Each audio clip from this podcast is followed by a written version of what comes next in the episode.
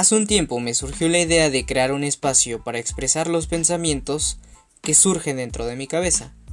Ahora he decidido compartirlo como parte del entretenimiento para quienes me escuchen y también para mí. Bienvenidos a Tiempo Vacío. Necesitaba recoger un lente que había comprado para mi cámara. Ya iba retrasado de tiempo y tenía prisa. Pasó el camión y lo abordé. Continuaba ese clima fresco de algún frente frío de invierno de este año. Así que el clima estaba perfecto para salir a la calle. Llegué por mi lente, lo revisé y me quedé un buen rato sentado en unas escaleras observando la calle. Transitaban los autos rápidamente. Pocas personas pasaban de un lado a otro y el vacío del lugar tenía cierta conexión con el clima. Pronto me levanté para proseguir mi camino, porque necesitaba llegar al centro de la ciudad.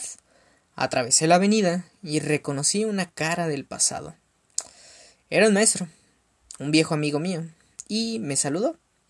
Yo era un adolescente de secundaria de nuevo en ese momento.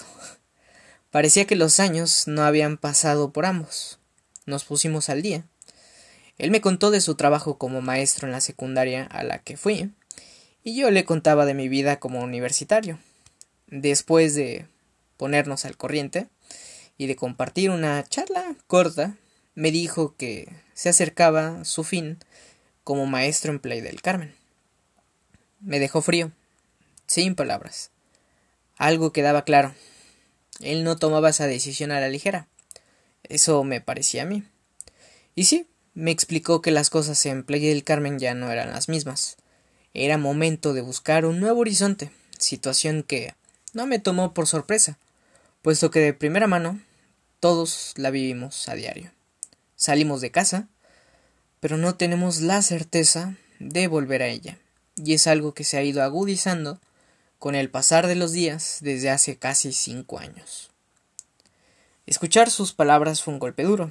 Verán, cuando era un adolescente de 12, 14 años que sostenía ese ideal de la esperanza, en cierta parte, él, como otras personas, la representó. Vaya, realmente fue un maestro que procuraba guiar y enseñar más allá de lo que indicaba un libro o un plan de estudios preparado por un sistema educativo. En fin, después de darme la noticia hubo un instante donde nos quedamos callados, mirando las calles y ese vacío que tenía cierta conexión con el clima. El silencio se hizo notar. Cada quien era consciente de lo que nos pasaba y lo que pasaba alrededor nuestro. El silencio se vio interrumpido y llegó el momento de decir adiós, y sin más que decir, Ambos nos despedimos. Me da mucho gusto verte. Me despido. Continúe echándole ganas. Me saludas a todos. Finalizó con una agradable sonrisa. Un par de segundos después desapareció entre las calles hacia el poniente. Confundido, proseguí mi camino asimilando la charla previa y ahora que les cuento esto, Sigo viendo la ciudad en la que crecí y a la que tanto aprecio. Pienso en ella y veo que ya no es la misma desde hace mucho tiempo, como el mismo país que está entrando en una transformación que bajo mis ojos no tiene un rumbo fijo. Pero bueno, veo cómo cambiamos ambos y por cuánto pasamos para llegar a ese fugaz encuentro ocasional. Espero que esa idea de la esperanza que tenía aún no se desvanezca por completo. Es extraño, pero ese momento fue el final de toda una era.